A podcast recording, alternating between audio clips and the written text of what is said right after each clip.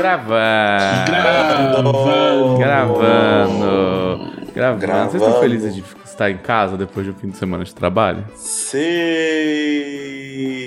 Eu tô, eu tô, eu tô bem feliz. Mas na verdade eu tô sentindo falta do evento. Eu tô, eu tô feliz, mas sinto falta do evento. Ah, eu gosto de evento, mas quando o negócio bate e volta tão, tão rápido, assim, é tudo muito rápido. E o que torna mais cansativo, quando é uma Bienal, que é muito tempo, vai ficar tipo 10 dias na cidade, você tem tempo de se acostumar com a viagem. Você dá uma aclimatada. Sim, nessa aí não. Nessa aí você chega na viagem já pensando no dia seguinte. No dia seguinte você já tem que ficar 10 horas no evento, daí você já tá morrendo. Aí você já volta pra casa morrendo, daí você chega em casa e você morre. É isso. O Thiago chegou em casa e morreu, Thiago? Eu, eu tô morrendo desde, desde a sexta-feira. Siga morrendo. Sigam fazendo constantes testes de estabilização, falhando em todos. É, eu lembro todo mundo falando, nossa, gente, você vai, você vai pro, pro pós hoje, depois de tudo? Eu falei, gente, eu só vou dormir domingo. O dia que eu vou parar é domingo. O evento pra mim começou na sexta-feira. E a gente tentou tirar o Thiago de casa no domingo e Clarice quase me bateu. Tipo, você tá louco? karaokê é hoje! A gente nem falou karaokê, né? A gente foi comer, comer lamen. Você tá louco? Karaokê é hoje! Deu, tipo, eu nunca sei a Clarice tá querendo me bater ou não. e daí eu, eu, eu pensei, ah, ok, desculpa. Na dúvida, se você é, age como se sim. Sim, sim. Eu, eu, eu tenho muito medo da batendo Moneymaker, então, de boa. Mas aí eu falei, ah, não, deixa, deixa quieto. É, a estratégia que eu adotei é essa mesmo. Eu tô sempre presumindo que é, é sim. Ti- Tiago, se você tiver. Se você não puder falar a, a verdade livremente, pisque. É, faça aquele gesto universal de perigo, né? De abraçar o dedão. assim. Tem a história de um cara que ele, que ele era da, dos Estados Unidos, do exército americano, na, na Guerra do Vietnã, se não me engano, não, na, na Guerra Fria. Ele foi preso na Coreia do Norte, se não me engano. Ele foi dar uma entrevista e falar que ele era bem tratado. Daí ele piscou em código Morse a palavra tortura. Caramba. E o exército americano encontrou ele e conseguiu usar isso como prova. É é uma história incrível, na real. Tipo, meio bizarro, mas incrível. Que barra. O cara conseguir piscar desse jeito. Eu acho que ele ficou preso só tava treinando isso. Não, eu- cara, eu entendo as pessoas que são treinadas a fazer coisas, mas, tipo assim, o que me deixa surpreso é a frieza do cara de falar, beleza, essa é a minha chance. né? Tiago, pisca tortura se tiver algo errado. Pisca, pisca em código Morse o que está acontecendo.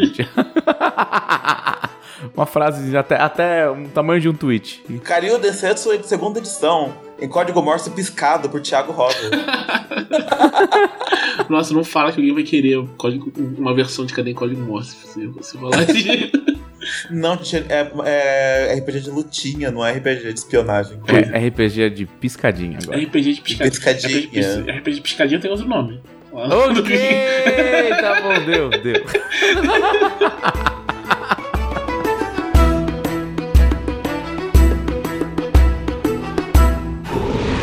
Podcast Dragão Brasil.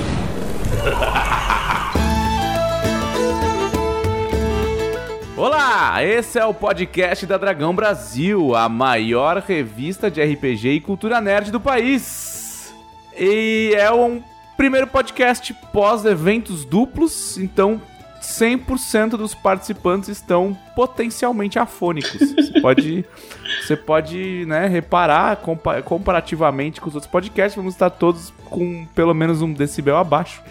E, sei lá, tô derrapando nos R's e rindo até tossir. Vai ser incrível. Eu estou aqui com o Thiago Rosa. Boa, eu, fa- eu sempre me enrolo se eu falar boa noite ou boa tarde, eu mudo de ideia na hora.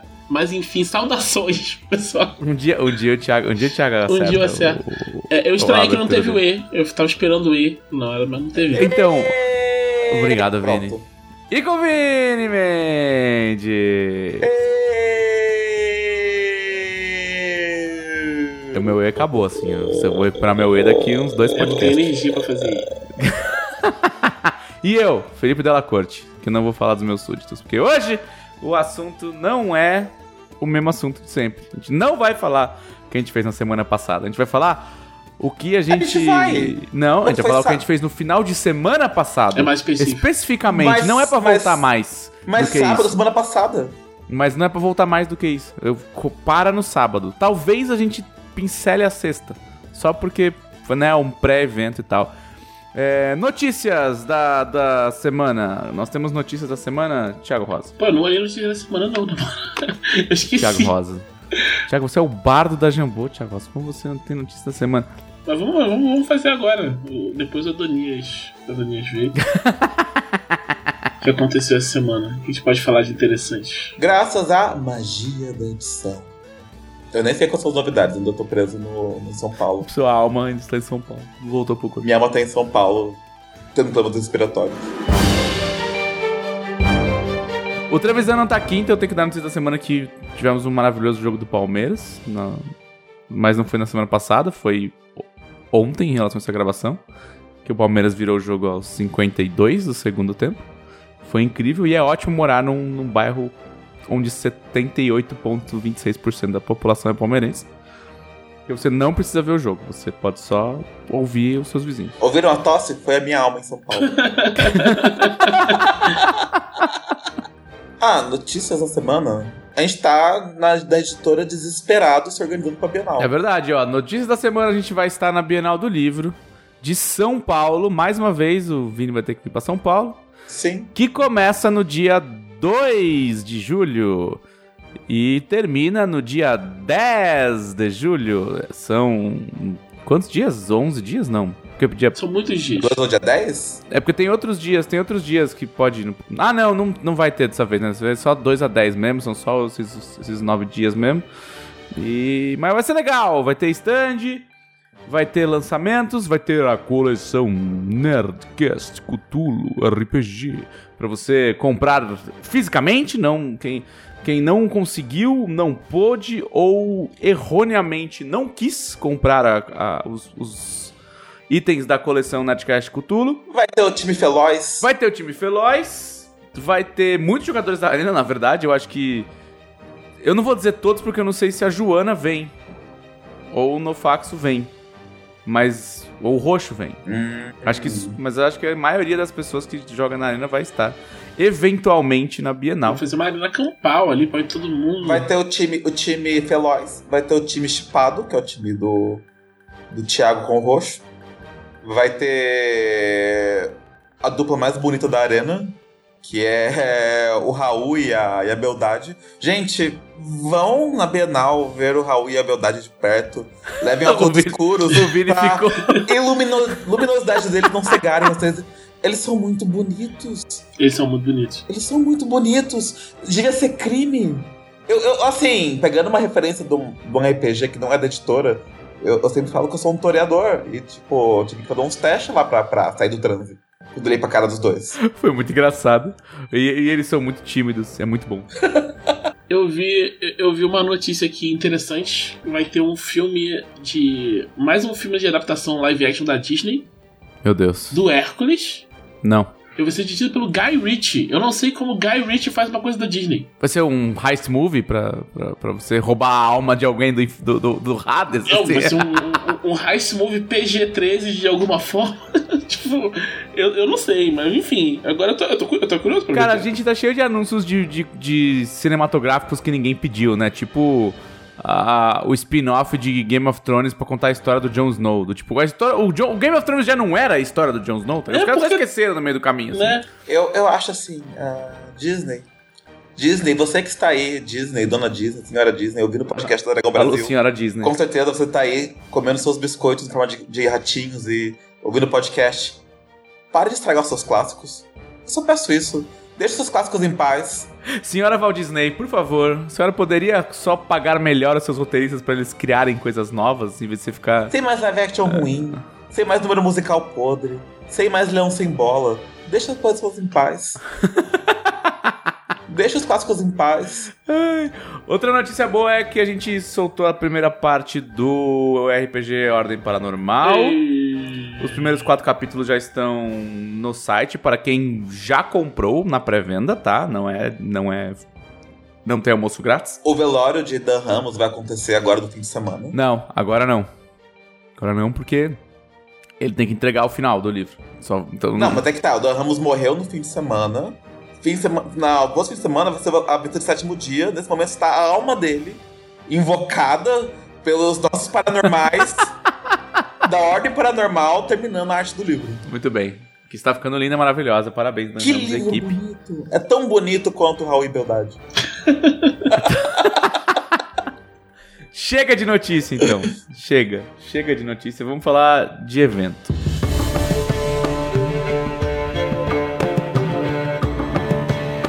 Vamos começar o quê? Vamos começar com a PocCon? Que eu acho que as pessoas sabem o que é o DOF, mas a PocCon é menos, é menos popular e tá, está aí no circuito há menos tempo. Então eu quero falar mais da PocCon. Fale mais da PocCon, Vinícius Mendes. Bom, fui de PocCon, foi a minha primeira PocCon. Eu acho que foi a primeira PocCon da Jambô como um todo. Muito embora o Saladino vá pra lá há vários anos, junto com a, com a Germana, a senhora a esposa dele, quadrinista top de linha do mercado nacional. Lá ele é, ele é apenas senhor Germano. E. Senhor Germana. senhor Germano. Carregador de caixas. E.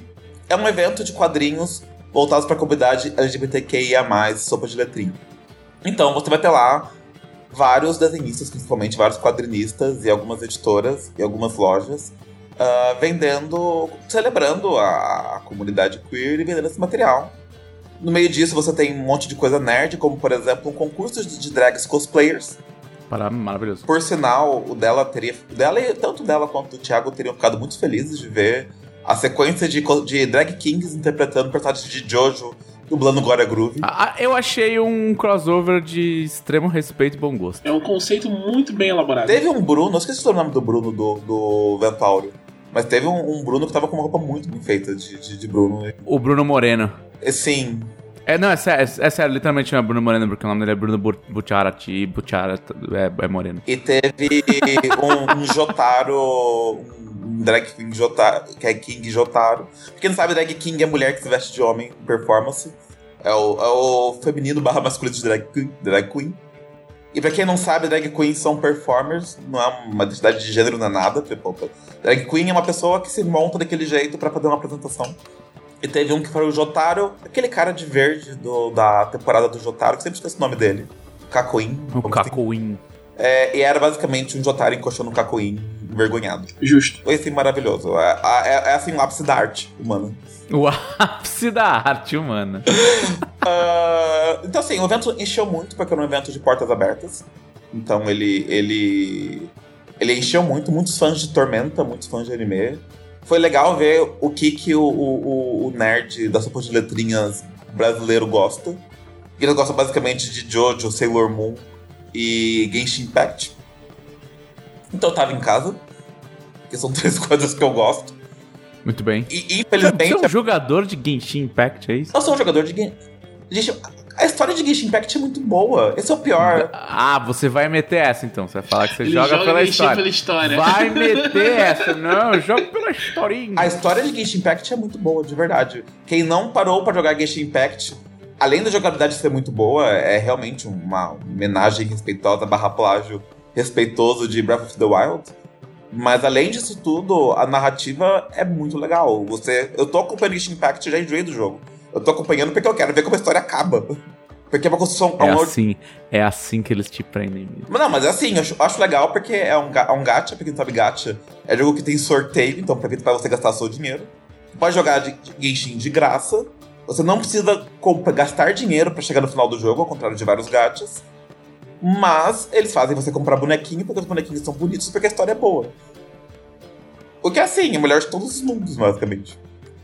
Ah, mas o evento deixou muito, muita, muitos artistas interessantes, muita gente com roupa legal, muitos cosplayers, muitas, muitas drags dublando coisas maravilhosas, sendo julgados por drag queens famosas, o que também foi interessante, por cosplayers famosos. Ah, rolou concurso mesmo então, não era só pra Não, era uma, apresentação. com- era uma tal. competição. Ah, da hora. era, era uma competição com quatro. Qual é o nome desses grupos mesmo? Das chaves do, de, de, de competição? Esqueci agora, enfim. Teve quatro, quatro rodadas de, de gente cantando, depois pegaram o melhor de cada rodada e colocaram contra os outros de novo. Ah, e foi legal, assim, é, eu acho, assim. Eu trabalho numa empresa e que, que, que, é, que é- tem um- um- uma aceitação muito grande da diversidade. Eu vim do interior do Mato Grosso do Sul, onde isso não era uma coisa muito legal. Então eu nunca pensei que eu trabalharia num lugar onde eu, eu teria uma caneca do Ele dos Poderosos feita de glitter.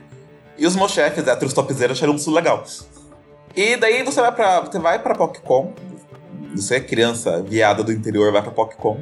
Depois de, do choque de realidade, trabalhando na que é um lugar que é muito diverso, você vai pra PocCon. E você vê a quantidade de liberdade daqueles artistas que mexem com isso, fazendo aquilo em tempo integral. E aquele povo nerd que é ao contrário do povo nerd que você tinha acesso na sua própria cidade, porque a cultura nerd é um, um tanto machista e um tanto homofóbica em vários meios ainda. É outro choque de realidade. Então, assim, é, foi cansativo, mas foi cansativo de um jeito muito bom. Eu tava até brincando que se, se, se duvidar, no próximo ano eu vou e faço cosplay de Niel ainda por cima. É isso, é isso. se, se é o público de Tormenta que pedir, Vinícius vai pro PocCon do ano que vem fazendo cosplay de Niel.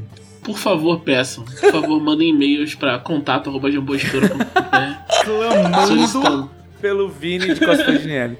A Petra adora drag queen, então acho que ela ia gostar dos e-mails. Maravilhoso. Eu, cara, eu vou te falar assim, da minha bolha dentro da bolha, né? Porque mesmo em São Paulo, eu vivo numa bolha e São Paulo já é uma bolha perto do que é o resto do Brasil. De poluição. Também. E, e, eu, eu acho muito doido isso, cara, porque eu tô. Eu, eu, eu estou acostumado, né? A estar em locais. Em locais públicos mesmo, assim, não em locais é, especiais. Assim, tipo, não, não, não num local específico, um local público. Assim, em que as pessoas podem expressar a sua sexualidade e seu gênero sem medo de violência. Mas é, e eu acho, cara, eu fico chocado, assim, eu fico um pouco. Um pouco. É, eu, eu, eu me, me, volta um pouco, né? Me fura um pouco a bolha quando um monte de gente que é amigo meu que faz parte de todos essas, esses, esses movimentos e essas, esses espaços, né? E essas minorias. E vem para São Paulo e, e fica espantado, tipo assim, nossa, tipo, no shopping paulista as pessoas, os casais não hétero andando de mulado de boa, não, tipo, não acontece nada. E eu geralmente falo, não, cara, não acontece nada, tipo, como assim? Que, né, não dá um, né, tipo, esse é o, esse é o normal, assim, é normal não acontecer nada. E a maioria fala, não, cara, tipo, em tal lugar da onde eu sou, e assim, não é que o cara é de um lugar muito bizarro. Não, o cara fala assim, claro, às vezes o cara é, sei lá, do Rio de Janeiro, cara. Ele fala, cara, no bar shopping, isso não ia rolar. Não, é assim. Sabe? É... E, ainda dei sorte porque eu, eu, moro bem na frente da Jambô, literalmente na frente da Jambô. Porque eu morei pra Porto Alegre para isso. E o bairro onde o Jabô fica, que é a Centro Histórico Cidade Baixa, são bairros boêmios. Então, assim, dela e o Thiago não moram aqui gente fazer um happy hour depois do trabalho, mas é um lugar muito fácil de fazer isso. Uh, e é um bairro muito livre nesse sentido. Você vai estar andando no bairro, você vai ver uma travesti, uma pessoa trans, e casal de mãos dadas, e pessoas com roupas espalhafatosas. E é um bairro com muitos idosos ao mesmo tempo porque é um bairro, é um centro histórico. É um bairro antigo. E, mas é um bairro onde isso, isso é tão corriqueiro que mesmo aquelas senhorinhas que você acha que, que te olhariam. Aquelas senhorinhas que te olhariam estranho em outras cidades, elas não ligam, porque é normal. É o normal do bairro, o bairro é desse jeito. Quando o Dan e Elisa mudaram para cá, eles estavam bem receosos, porque o sul do país tem uma fama de ser mais conservador. Em alguns casos é mesmo. E a Elisa é bissexual, pra quem não sabe. Tirando a Elisa Guimarães do armário ao vivo no podcast da Jumbo. Não, tipo, todo mundo sabe disso. E eles têm. Ela não faz a menor questão de esconder, ela só não sai contando. Não, ela, ela, ela sai contando, porque a Elisa tá pedrada em todo mundo que ela vê que é mulher. Uh, não, mas ela não pode, Vini, ela não pode. Ela, ela casou com um homem e teve um filho. Ela não pode. Ela automaticamente. A Elisa é a maior pedreira da Jumbo. a Elisa conheceu a namorada do Matheus e falou: Matheus, você separar da sua namorada, me passa o contato dela. Rapaz. A Elisa. Sabe, sabe aquele meme do que gostou da sua, sua esposa? É a Elisa com o Matheus. a Elisa é muito pedreira. E. E assim, e o Dan e a Elisa, por causa disso, até eles tentam criar a filha deles, a Heleninha, com uma, uma mentalidade mais. uma mente mais aberta. Então é, é, tudo meio queer na casa deles. Eles têm um tapete na porta da casa escrito: Sejam bem-enviados. E o Dan tava muito apreensivo de deles sofrerem alguma coisa por causa disso. Aí o Gui, quando eu contei pro Gui, o Gui, tipo, não, mas aqui é cidade baixa, centro histórico. Em outras partes de Porto Alegre, talvez, mas aqui. Aqui, chance, chance zero. E realmente, a rua que o Trevisan mora é uma rua de bares gays, basicamente.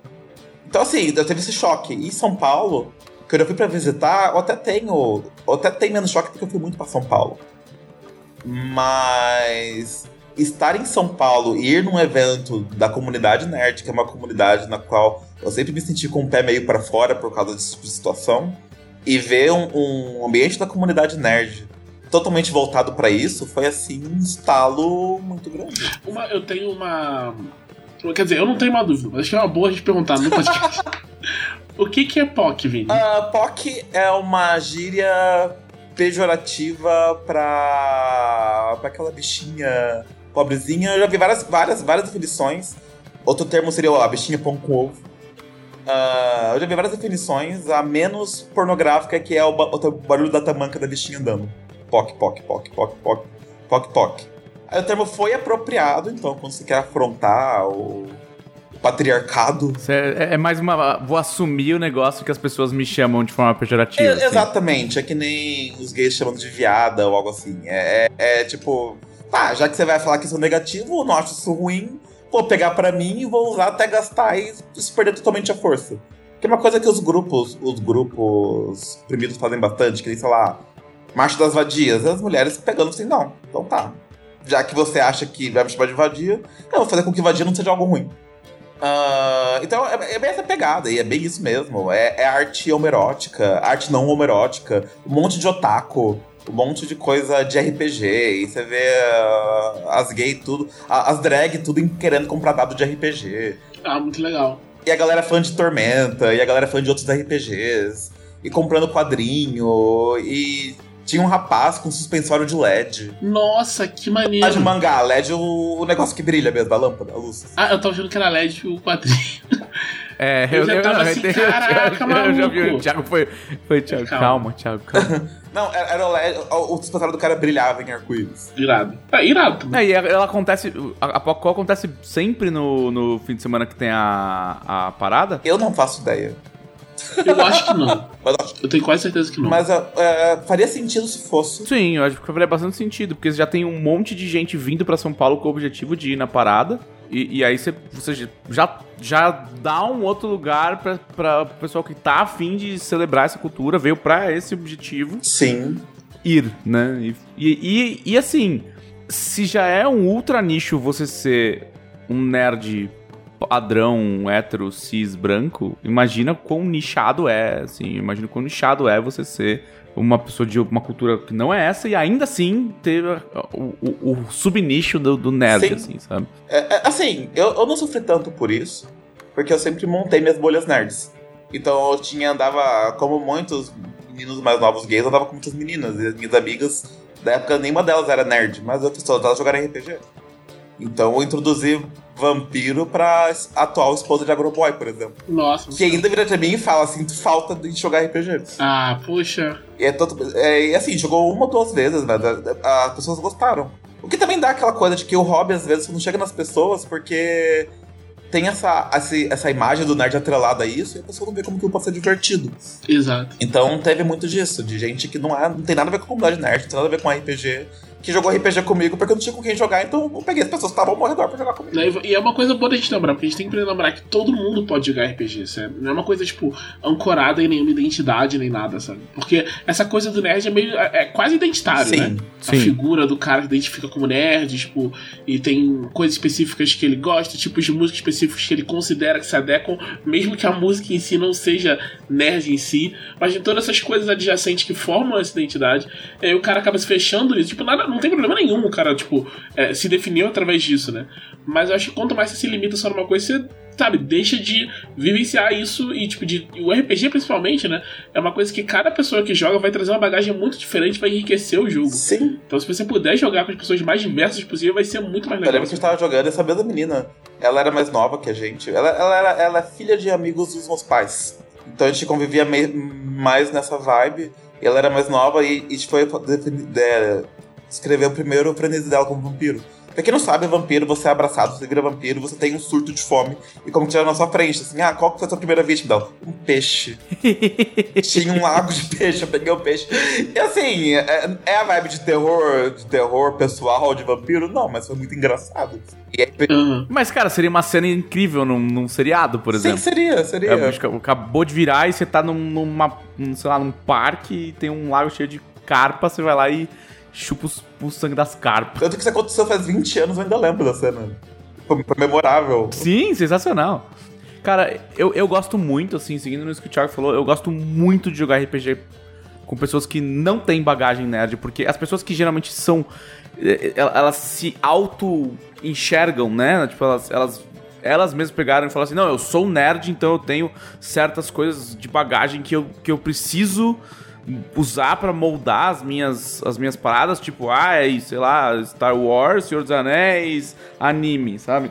E aí elas não conseguem muito sair desse, desses paradigmas, assim, que já, já viraram a identidade dela. Aí você joga com RPG com uma pessoa que, sei lá, cara, a vibe dela é, tipo, assistir esporte de automobilismo, sabe?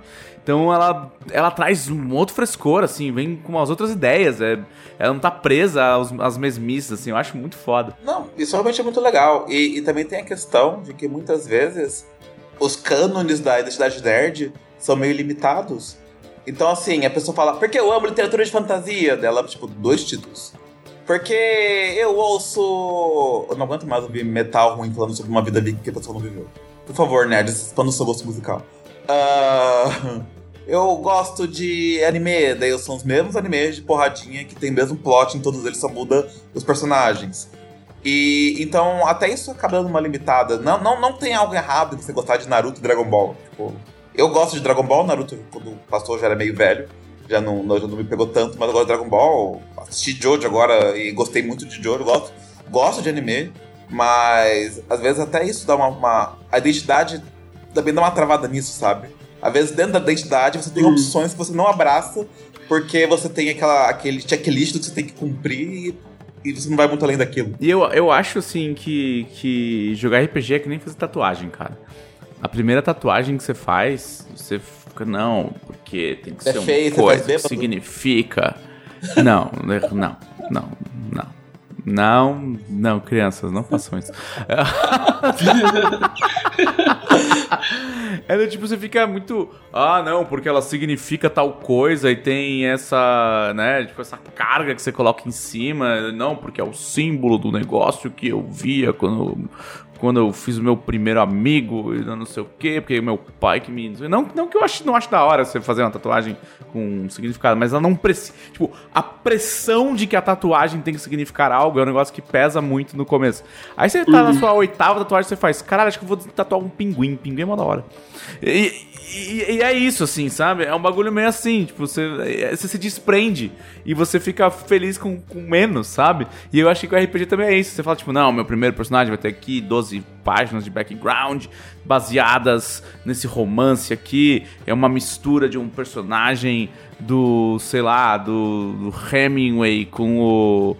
ah, sei, sei lá. Acho que é é, é, sei lá, velho. E aí você fica tudo cheio de referências e não sei o quê. Aí depois você chega e fala assim: Ah, meu personagem é um bruxo que faz magia batendo duas metades de coco e cantando o Suzana. Tipo, é, você, é isso aí, sabe? Não, eu, eu, eu tive uma conversa dessas esses dias, tipo, ah, vamos jogar no DOF mesmo. Tava, no, no- depois do DOF, a gente tava num bar. Ah, vamos jogar RPG? Vamos. O que fazer? Ah, quero fazer uma pessoa que tira pudim. Por quê? Porque parece legal. É, porque sim, que eu posso. Porque, Porque não sou obrigado a fazer nada, assim. Atacar monstros jogando pudim neles. E, e assim, não tô nem exagerando. Isso realmente foi uma conversa. Inclusive o exemplo do pudim. Muito bom, muito bom, muito bom. Ah, ou, ou até o. Lembro uma vez que eu joguei. Essa vibe de jogar com gente que de fora da comunidade. Eu joguei RPG com uma amiga, no namorado dela era muito nerd. A gente foi jogar, foi jogar vampiro mesmo. E ele era muito nerd, só que ele era aquele nerd chato. Aquele nerd que você joga LOL com ele da rage quando o time perde. Meu Deus. É, tanto que era o namoro, graças a Deus. E. Que Deus o tenha. E. E ela tava com muito medo de jogar, porque ela tava com muito medo de morrer na mesa. E, e ele tava mestrando e ele, tipo, encheu o saco dela. Ou dele criar situações que a matariam pra sacanear com ela. E aí, o jogo não é divertido desse jeito. A, a, a gente tava uma mesa, a gente parou de jogar, mas na próxima mesa eu teria matado um personagem de propósito pra ela ver que não nada demais o personagem morreu. Se o personagem morreu, faz outro. Faz parte da narrativa, faz parte do jogo, faz parte da graça do jogo. Você não vai perder nada. Talvez você chore se você for, sei lá, Camila Gamino. Mas não é, depende também do vínculo que você Sim, criou sim, com sim, o personagem, do quão longe tá a campanha, é milhões de Mas ainda fatores. assim, não é, é uma diversão. E não é perder, né? A gente tem que lembrar disso. Não é, não é porque você morreu que você perdeu no RPG. E até chorar porque seu personagem morreu é parte do, da experiência. É parte da diversão. É... Se você contar RPG como uma, uma narrativa, as melhores narrativas são aquelas que mexem com você. E fazer um personagem de mentira, cho- você chorar porque seu personagem de mentira morreu, é uma coisa muito poderosa. Então, assim, é, não tem por que ter medo do personagem morrer, ou da situação, da situação tá difícil. Morreu, faz outro. E chora, tem o luto do personagem, mas faz outro. Né? E às vezes é um momento tão legal, você, tipo, sabe, é, é, é uma coisa, uma coisa recorrente em, em fantasia até, da pessoa se sacrificar e tal. Isso é um momento tão legal, às vezes fica com medo de, de, de trazer pra mesa porque tá com medo de perder o personagem, sabe? Tipo, o meu momento favorito do, do Skyfall, do Pedro, foi quando o meu personagem Mauar morreu. Porque eu acho que ele morreu de um jeito irado. Tipo, eu gastei literalmente todos os recursos que tinha no, no jogo, no sistema. Todos todos os recursos que o sistema dava. eu gastei absolutamente tudo pra gente conseguir vencer um bagulho e a gente venceu. E assim, eu fiquei super feliz de ele conseguir fechar ali. Tipo, e a coisa toda do Mauara é que ele queria morrer nos termos dele, né? A história do personagem era sobre isso. Teve uma, E quando ele morreu, eu pensei, pô, sabe, ele conseguiu, sabe? Conseguiu fazer a coisa que ele queria desde o começo. Fiquei muito feliz, foi muito, muito, muito legal. Peguei uma mesa com um amigo muito surtado. E ele era muito burro o personagem dele. Ele tava atravessando uma ponte. E ele tacou a tocha. Tava uma ponte num lugar escuro. Ele tacou a tocha na ponte pra ver quão profundo era o buraco. Tinha água embaixo. Não adiantou de nada. Eu falei, ah, agora vai lá e pula e pega. Dele pula ponte. Essa é uma coisa legal que dá pra fazer do RPG. Outra coisa legal, isso ó, dica para jogadores de Tormenta. Estava jogando uma mesa e era pela internet, então a internet favorece muito nisso. E o menino ele ia começar a estudar, as aulas ele iam voltar no horário que a gente estava jogando, então ele, o episódio dele morreu. De uma forma triste, foi engolido por uma digestion blob, virou um, um esqueleto, foi uma coisa horrível, nojenta e triste. A gente pegou o corpo dele, levou, enterrou tal, foi mó bad vibes, bad vibes da situação. Passaram-se algumas semanas, alguns meses e ele voltou como Ocean, porque ele tava sem aula de novo. É Sensacional. E ele passou uma semana, ouvindo, um- umas duas sessões ouvindo a gente jogar assim, em silêncio no Discord. Acompanhando a mesa, porque o personagem dele tava espreitando a gente. Não, e, é- e eu adoro quando isso acontece e a galera só faz tipo assim, não, é, tudo bem, eu só vou escutar um pouco aqui e tal. Só quero participar aqui, dar uma olhada com vocês. Thiago fez isso. Thiago fez essa safadeza no Joias. Eu fiz. Acha que eu esqueço, Thiago Rosa? Foi, foi muito bom esse. Esse dia que ninguém esperava. O Ramon entrou na chamada. Mas o pessoal garoteou um pouco também, né? Que ele entrou na chamada e ficou lá. Ah, não, mentira, que eu dei uma desculpa, pô, eu dei uma desculpa mais elaborada, cara. Eu fui, eu fui, fui maquiavélico, né? Eu falei, cara, o Ramon vai entrar aqui na chamada pra, pro caso de dar algum problema na minha conexão, ele poder assumir a, a stream. Aí todo mundo, ah, pô, valeu, sei o que, blá. Aí Ramon ficou ali no canto, a gente foi jogando, e a hora que apareceu o personagem novo, que era o filho do personagem da Camila, eu falei, e aí, o que, que você faz, Ramon? E todo mundo surtou, foi muito bom. Foi muito bom. Tem uma vez que eu joguei e um amigo meu chegou, Vini, a gente precisa de uma vilã pra mesa. Você quer ser vilã? Eu, tá, tá aqui, você é essa purista. Daí chegou, jogou na chamada, falou assim: ah, o Vini vai ouvir, porque nunca jogou RPG na vida. E ele quer ver como é que é a mesa e tal, pra ele ficar quietinho no cantinho ouvindo. Aí a mesa foi indo, indo, indo, indo, indo, indo, indo, indo. Quando a polícia entra em cena, eu começo a interpretar. E fica todo mundo tipo: que diabo está acontecendo? Porque essa pessoa tá me matando. Ah, eu gosto disso, cara. Eu gosto desses turning points, assim. E o amigo dele, ele chegou pra ele depois, nossa, pela primeira vez jogando RPG, você muito bem. Ainda segurou a mentira. Vocês são muito. Não, vocês são muito maldosos, cara. Nunca mudem. Mas é. Mas o que, que, que você tem a dizer, então, assim, do evento em geral? Principalmente pra quem não foi, ou talvez quem não acha que é nerd o bastante pra ir num evento desse, sabe? Eu já fui na Bienal, já, já fui na CXP, já fui em DOF. E a energia do evento é muito diferente. Porque assim, quem, a comunidade gay tem uma coisa que é tipo, se vai cair, vai cair dançando. Então, sempre que você junta um monte de gay, aquilo vira festa. Então, é o evento o tempo todo tocando música. As drag passando e umas música pop boa, não é a música ambiental de RPG, não é farofagem. Eu passei 10 horas de pé no stand, dançando no meu lugar e conversando com o pessoal. A, a, é uma vibe mais festiva do que o normal. Isso é uma coisa bem legal. E tinha de tudo, tinha família, com pai, mãe, criança, tinha casal hétero, tinha gente que tava lá de curioso, porque o evento é de graça. Então a pessoa vê uma fila, entra na fila e entra no evento. Uh, assim, é um lugar para você se divertir. Então, se você quer se divertir, ver umas pessoas com umas roupas estranhas, porém legais, ver drag fazendo performances de anime, ou, de, ou da Disney, foi basicamente as duas vertentes que a gente teve mais lá. E, e ver uns artistas da hora mostrando as ilustrações que fazem. E, e na, fazer, talvez fazer uns amigos meio nerd nessa parada, nesse meio termo, até, sei lá, dar uns beijos. O meio LGBT é mais permissivo com isso do que o meio hétero, porque os héteros é tudo um bando de, de, de gente careta. Vai, você vai se divertir. É, é, é, foi que nem o Saladino falou quando, quando perguntou pra mim depois como que foi a minha primeira POC. Ele falou, nossa, POC é divertida pra caramba. E é realmente, é, é, é, é divertida. E, e eu diria que, por mais que o DOF e a Bienal, a CXP, sejam eventos legais, sejam divertidos, a POC é divertida de um jeito diferente. A atmosfera é diferente. Né? Sim. Vão na POC do ano que vem. Vai ter Jambô. Vamos na POC do ano que vem. Eu quero estar lá, assino o Crônicas ou um livro mais gay se já for lançado até lá. Então fica aí a promessa do Vini, vai lançar um Não livro vai mais nessa, gay. editora. Ah, se eu escrever o livro. Faça um.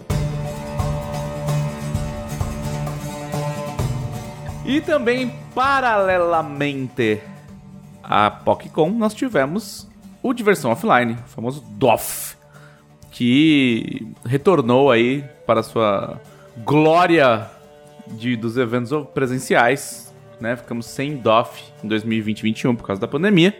Tivemos o DOF 2022 e seu Thiago Rosa estava lá desde que o primeiro prego do, do estante foi montado, até apagarem-se as luzes. Eu não. Eu fui, eu cheguei lá às três da tarde no sábado, dei um rolê, fiquei lá, vi as coisas, fui com a galera pro bar, depois fui fazer outra coisa. Se der, se der tempo eu falo disso, senão não vou falar não. É uma coisa, é uma coisa engraçada isso do DOF pra mim, porque, tipo, é, eu fui em todos os DOF, desde, o- desde o primeiro lá no Rio. E, tipo, antes de- desse de agora, que eu tava como. que eu tava no, no estúdio da Jambô, eu, eu ia pra cobrir pela, pela RPG Notícias, né? Então, em todos os DOF, eu cheguei no começo e saí no final. Pera, não, não, ali- aliás, não, desculpa, eu vou ter que meter essa, hein? Eu vou meter essa. O Thiago, ele acha que ele é um ilustre desconhecido, assim. O Thiago, ele, ele, ele fala assim: não, imagina, ninguém sabe quem eu sou, ninguém. Ninguém se importa. E assim, e não é uma falsa humildade, não. O Thiago realmente acha que ele não é importante para as paradas, entendeu? Aí a gente tem que dar umas, umas burdoadas nele. E aí, e, e o Thiago levou a maior bordoada que eu já vi ele levar na história.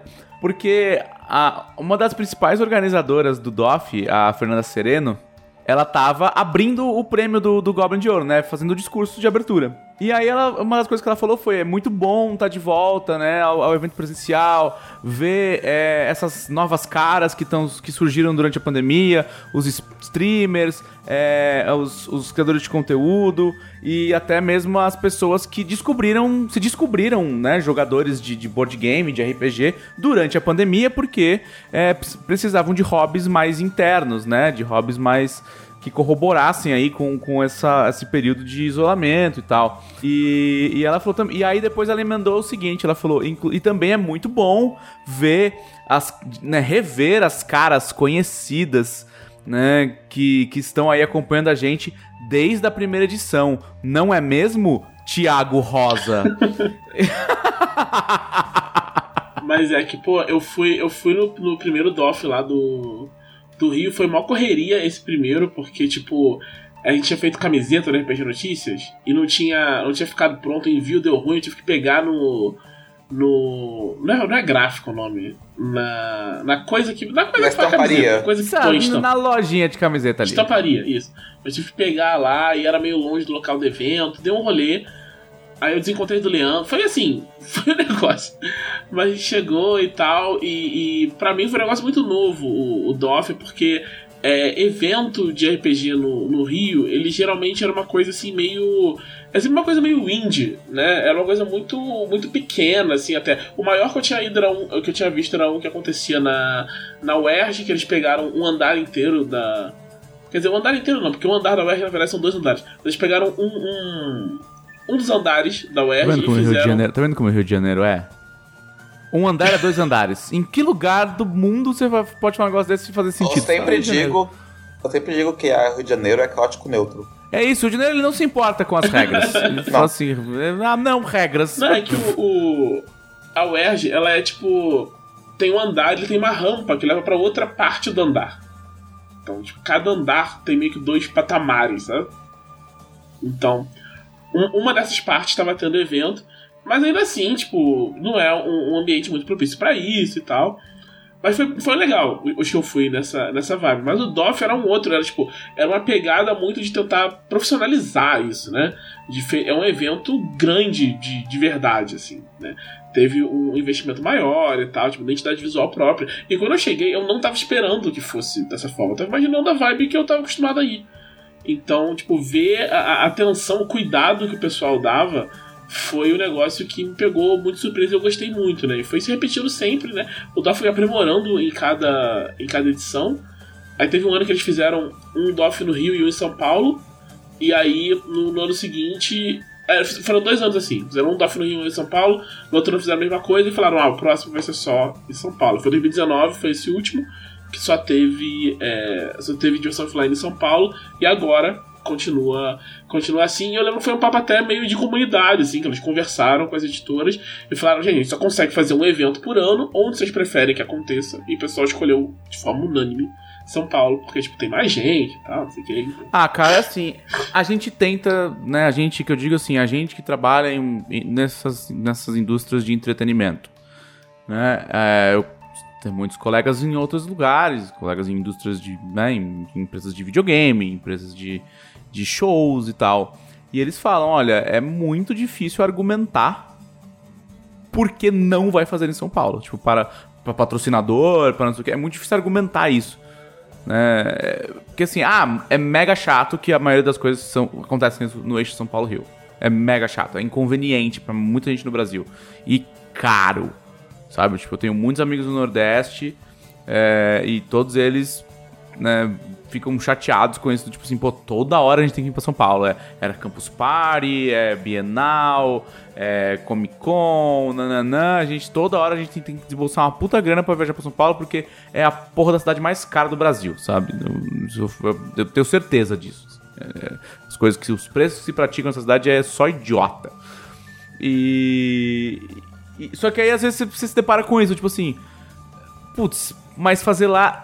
A estrutura que tem aqui já, já tá pronta, sabe? Eu não vou precisar me ferrar. E aí você tem que ver o lado do organizador do evento também, porque, cara, é muito mais cômodo pra você você ir pra um lugar onde as coisas já estão prontas, porque outras pessoas já fizeram. É é uma bola de neve, né?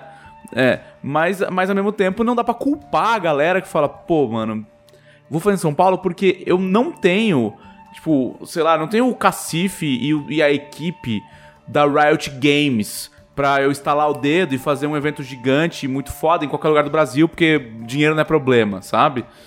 Então não dá pra culpar a galera que fala, não, cara, vou fazer em São Paulo porque eu- eu vou ganhar mais patrocinador, porque eu vou justificar um evento maior e porque já tem a estrutura que eu preciso, sabe? É, é muito foda isso, assim, porque eu, eu, eu, eu conheço, eu tenho dois amigos que trabalham com bastante evento e eles ficam chateados quando eles tomam porrada falam, é, você faz São Paulo, não sei o que, lá. E, e tem que ver o lado dos caras também, sabe? Tipo, eu sei que o próprio Doff também sofreu várias represálias porque eles saíram do Rio. É, eu lembro que muita gente ficou chateada. Na época eu fiquei chateado, né? Eu, tipo, é, a gente, acontece muito do, do. de ter uma mudança de, de evento vir pra cá, né? O, o DOF nem é, não é o único. Eu lembro que tem coisa que aconteceu nas duas cidades e quando param, só acontece aqui. É, a, como é que era aquela de videogame, que era de música, de, que era orquestra? Videogames Live. A Videogames Live começou é, Rio São Paulo e agora é só, é só- Agora acabou, né? Agora não tem nem São Paulo. Mas antes de acabar, era só em, em São Paulo que tinha acontecido muito.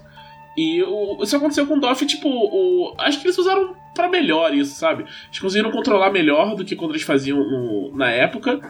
Que, que na época que faziam os dois, né, concentraram melhor os, os esforços que eles estavam que estavam tendo. E, e, o evento tá, tá muito bacana. O pessoal do, do board, dá pra ver que eles deram uma, um up nos stands nesse evento. Os stands estavam enormes, estava um negócio maravilhoso, tipo, muito produzido e tal. Tinha áreas de jogo, áreas de jogos muito mais, sei lá, não é, é mais, mais bonitas, sabe? Tipo, tava uma preocupação maior com, com a estética da coisa. Ele, é, você falou, ele tava mais estético, né? Ele tava mais, assim, mais aprazível aos olhos. Ele, ele, ele deu o passo do tipo, nós não somos mais um evento é, pequeno celebrando uma cultura de nicho. Nós somos um evento. Tipo, nós somos um evento de uma cultura foda e a gente vai se portar como um evento foda, sabe? Isso, exato. Tipo, coisas que. É, a gente vê a diferença disso no, no, próprio Goblin de Ouro, que premiação que tem lá, né? No primeiro Goblin, o, o prêmio era uma plaquinha de acrílico com o Goblin impresso. E agora o prêmio. Ah, eu não posso. Eu vou mostrar, mas a gente não tá. Não vai ter vídeo. e agora é uma estatueta, né? Então, pô, é bem bem legal. Tipo, essa, ver essa, essa mudança, ver o pessoal se esforçando, não só os organizadores, né, mas todo mundo que vai lá, tipo, o pessoal que vai montar stand e tal, se esforçando para deixar o evento cada vez cara, mais Cara, o stand da New Order, vou ter que aplaudir, cara, Manjube Anésio tava lindaço, os caras deram tava sangue lindo. ali, cara. O da Retropunk também tava enorme, o pessoal da Retropunk tinha preparado um stand grandão, porque o, o DOF 2020 ia coincidir com o aniversário de 10 anos deles, né? Ai, que bad. Aí não rolou, mas eles já tinham um stand, então eles fizeram um negócio grande do mesmo jeito. Tinha muita mesa rolando no stand. E, cara, tinha muita mesa rolando at all, assim, tipo, tinha muita mesa ocupada. Eu acho que, assim, eu não via. Você batia o olho, assim, o evento era gigante, era, era o suficiente para você não enxergar o fim do evento. Assim, em nenhum momento, em nenhuma posição que você estava, você via o fim do evento, sabe? Tipo, e. Não tinha stand parado e quase não tinha mesa vazia. Tipo, todos os stands que tinha coisa para você pôr mesa e sentar e jogar, tinha gente jogando. Eu achei isso muito da hora. Né, isso é, pô, muito, muito bacana mesmo, assim. E no... A gente teve um pouco... Teve uns, uns stands que tinham, tinham menos RPG que eu esperava, assim. Acho que é porque o pessoal esgotou muita coisa. Tipo, quando, assim que eu cheguei no, no evento com, com a Clá no domingo, ela quis comprar o Cult da Buró e não tinha. Chegou lá e tinha esgotado. Acho que o pessoal foi meio. Muita gente foi, foi tipo, pega de surpresa com o quanto o pessoal tava comprando. O evento tava muito cheio no sábado. Bom, o evento esgotou todos os ingressos, né? É, e teve uma hora que ficou e, duas e horas de fila. fila de duas horas. foi louco, foi louco, louco, louco. Tipo. Isso considerando que dessa vez ele foi num lugar que eu acho que era, tipo, cinco vezes maior do que o dos outros Sim, anos. Fácil, fácil. E assim, e de muito mais difícil acesso. Porque quando, porque quando era na Paulista, ele era no quarteirão do metrô, sabe? E na Paulista, né, porque é muito mais central. Ali era um lugar que, tipo, de transporte público era meio difícil de chegar. Não era nem longe, né? Não é que é um lugar, tipo, isolado. Você não, pega... ele só é ingrato, é, assim. É só, é só ruim de jogo. Tipo, você pegando. Eu, eu, indo de Uber não tava gastando 20 conto no Uber. A não ser quando pegou é, é, dinâmico, né? Quando pegou dinâmico danoso. Mas quando era o normal foi, foi tranquilo, assim. E, e tipo, no. Lá, lá na Jambô mesmo, né? Tipo, veio muita gente, muita gente. Teve coisa que acabou antes do final do evento. Teve um negócio que partiu o coração. Nossa! A gente já terminou de vender o KD no. No. Mais ou menos na metade da tarde do domingo. Tudo que a gente tinha de Cario das a gente vendeu. E aí passou o menino que falou: pô, eu vim no evento só pra te ver e tal, não sei o que, comprar o KD pra você assinar. Aí eu falei, pô, cara, desculpa, acabou, não tem mais. E aí ficou tão triste. O menino ficou tão triste. Eu fiquei, caraca. Eu pensei, tipo, tem um lugar que eu posso pegar? Não tem, não trouxe o meu, não sabe? Não tinha o que fazer. Não tinha mais. Não tinha. É, não, isso é difícil. Isso, isso, isso acontece muito na Comic Con domingo, assim. Comic Con domingo, o evento, o, o stand da Jambô, geralmente ele é um, é um pós-guerra, assim, sabe? Tipo, é, é, é, é, as pessoas se virando com o que sobrou, com o que dá. É, a gente tá tipo. Mortos e feridos no chão, é, geralmente nós, inclusive. mas, é, mas é, é, tipo, é assim, é balada quatro e meia da manhã, tá ligado? Quem sobrou tá estragado. e aí. é muito bom. E aí, é, geralmente, acontece com a galera, ah, olha a Vênus fala, puta, sei lá, cara, tem o 2 e o 4, sabe? tipo, foi mal, velho. E não é culpa do Guilherme, não. O Guilherme abre bastante a mão lá. Ele fala, não, pode levar muito a mais. E ele e nunca dá conta. É impressionante. Foi, foi. A gente vendeu cheio de tormenta. Sabe? Tipo, a gente tinha levado um monte de, de pacotão do, do, do Tormenta 20 e vendeu tudo. Eu fiquei assim, chocado, chocado. E foi, foi muito legal, né? Tipo, uma- um pessoal lá com, com uma energia muito boa, vindo pra conversar. É, o Maurício tava brincando que eu tipo, conhecia todo mundo no evento, porque, pô, eu, eu vou muito no DOF, né? Eu costumo brincar que o, o Offline é meu habitat natural, tipo, onde eu re- revejo a maior parte das pessoas são meus amigos mais próximos e tal. Então foi muito, pô, foi muito, muito legal o evento. Sempre gosto muito de Dimensão Offline. Esse em especial foi, foi muito legal. A, a premiação, né, que tem a premiação do, do Goblin de Ouro, foi, foi bacana, que a gente ganhou o, O livro melhor livro básico. o melhor livro básico. É porque concorreu, né? Concorreu. Como não teve desde 2020, concorreu quem foi lançado de 2020 2021. Isso.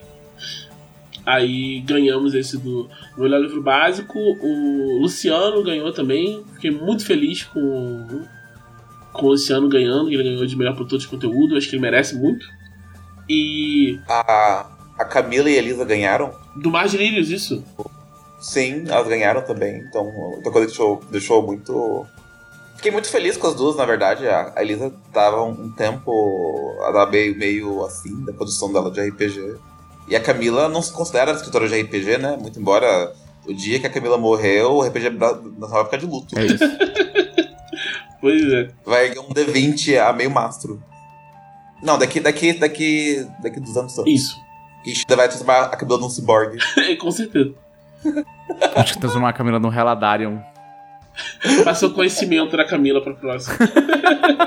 o próximo sumo A gente faz uma, a gente faz uma Alexa com a voz da Camila e ensina ela só a mestrar RPG e jogar E, RPG. e, fa- e falar, e falar putaria. É isso, perfeito. Isso, isso. O- mas assim, um negócio que me deixou bem feliz no DOF, cara, e que é um negócio que eu não tinha, não via no DOF 2000 e, e- o primeiro DOF em São Paulo foi o 18, né? Foi o 18 e o 19 que foram aqui.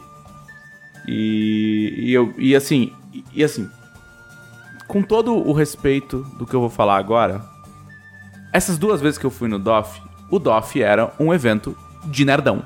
Tipo, a majoritária, assim, 90% das pessoas que estavam lá dentro era nerdão de board game, nerdão de RPG, nerdão de miniatura. Entendeu? Tipo, o, o- aquele nerdão que num dia ruim ele faz gatekeeping, sabe? Tipo, se, o que fala aquelas coisas de ah, como joga RPG de verdade, sabe? Essas coisas meio assim.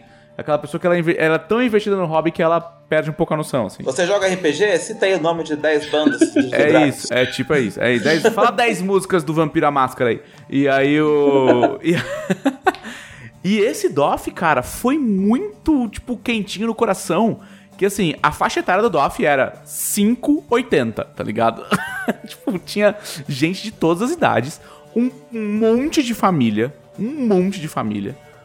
Um monte de. de é, pessoas que você fareja de longe, cara. Eu sou nerdão desde os 12 anos de idade. Você fareja de longe que aquele cara não é nerdão, tá ligado? Aquele cara ali olhou e falou assim: Cara, esse pai, eu gosto de jogos de tabuleiro. E, e aí eu vou, só que eu, sei lá, eu sou. Eu trabalho numa financeira e eu gosto de futebol e carro. Mas eu também gosto de jogo de tabuleiro. E ele foi lá, tá ligado? Pra dar uma olhada, pra conversar e não sei o quê. Então, assim, eu senti que foi um, um, um, um passo a mais no mercado, sabe? Muita gente que não é o perfil padrão E estava lá, né? e, é, e muito, muito protótipo. Muito desenvolvedor novo, assim. Tipo, é, achei foda isso. É, o lance dos protótipos teve até um financiamento coletivo, né? Pra melhorar a premiação que iam dar para tipo, o pessoal que tava lá. Eu nem sei como, como fechou essa parte, pra falar a verdade.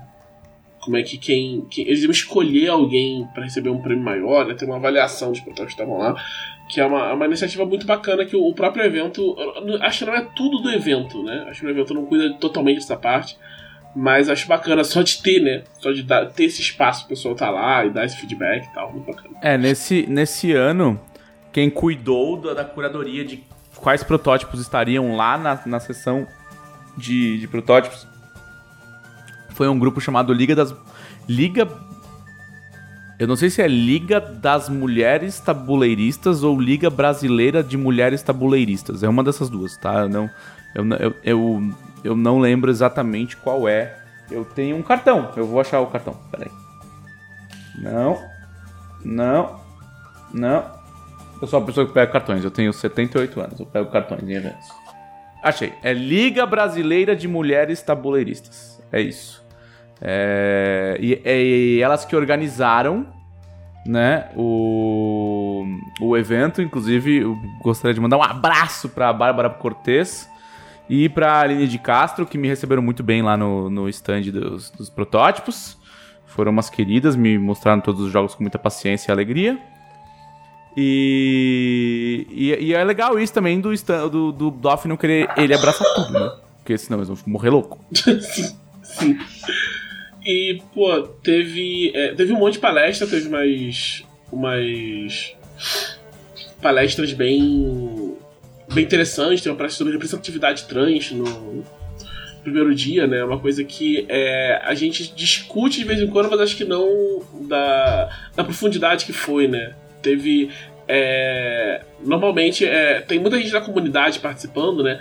E dessa vez teve uma, uma mina game designer mesmo lá, tipo, botando a posição delas que tá dentro da indústria, então não sei o que, já trabalhou com board, agora trabalha com videogame. Então, tipo, é, é legal a gente ver isso tipo, de outros pontos de vista, né? Foi bem. Ah, e é legal ver isso também discutido sério, né? Não como bandeira. Não, naquela velha mesa de mulheres nos games que tem nos eventos de jogos por aí, sabe? que é pra falar nada, assim, que é só pra dizer que teve. Né, foi um negócio bem. Eles fizeram. Acho que tem, tem muita coisa, tipo, como assim?